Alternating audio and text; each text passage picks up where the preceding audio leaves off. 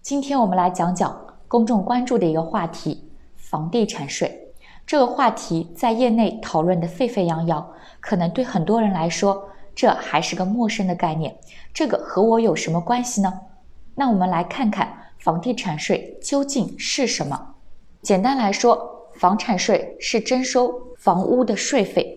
那房地产税它既包含了房产税，它又包含了土地的使用税费。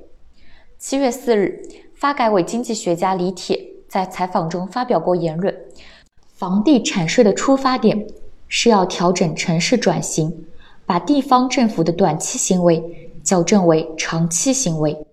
什么是短期行为呢？现在地方政府依靠卖地增收，某些时候政府对房地产发展的积极性甚至大于市场和企业，而如果有政策性的松动。无疑又将导致房地产新一波热度。房地产税则是地方政府稳定的增收模式，这样一来，地方政府对房产市场的调控将更为理性。可以参照的是，在其他房产市场成熟的国家，房地产税作为地方财政收入的重要来源，但不同的是，这些国家多是土地私有制，居民对于住宅和土地拥有所有权，在土地公有的情况下，征收房地产税的只有新加坡和我国香港，他们是以租金作为征税的基础，无论住房是否实际出租，以住房的虚拟租金来计算税费，而不是以房屋的整体价值作为征税基础，很巧妙地避免了土地公有制带来的法理上的障碍。不过，此前我国财政部部长肖捷在二零一七年发表言论，对工商业房地产和个人住宅按照评估值征收房地产税。这意味着什么？这意味着我国房地产税的征收会更接近欧美国家的模式。从近几年的讨论来看，房地产税主要有两种征收方案：一种是按照房屋套数，一种是按照人均面积。个人认为，人均面积征收是更为合适的。为什么？如果按照套数来征收，两套房子一套便宜一套贵，该按哪套征收呢？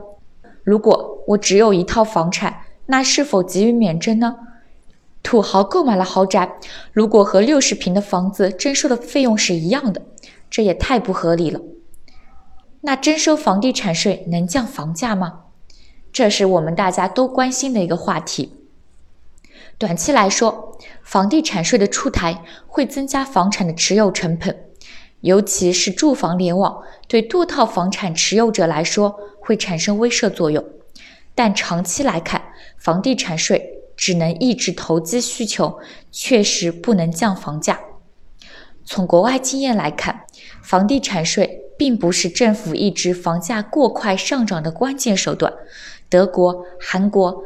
房地产税方案确立之后，对市场就没有多大影响。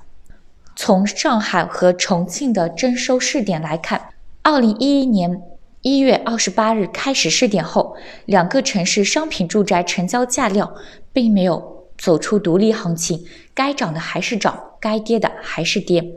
上海作为一线大都市，涨幅领跑其他四市。重庆供应量充足，城市化和整体收入水平较低，房价涨速低于一线城市。从本质上来说，房价取决于人口、土地和经济基本面，而非房地产税。房价本身的涨幅是有它自身的规律的。再回归到刚开始的话题，房地产税什么时候能出台？是否像经济学家说的那样，现在并没有具备出台的时机？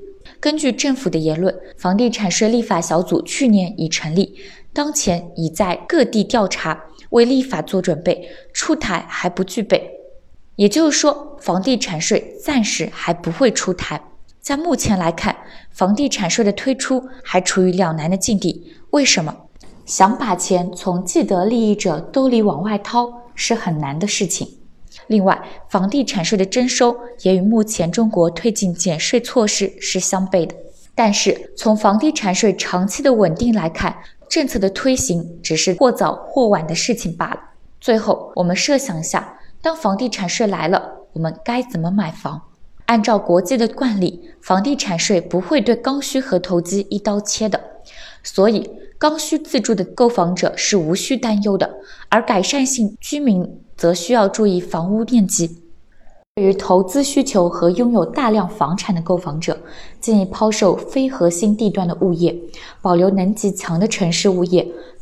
同时，从自住和租金回报率的角度来考虑资产配置。所以讲到这里，房地产税和咱们普通老百姓是没有多少关系的，听个响儿就行。我们下期再见。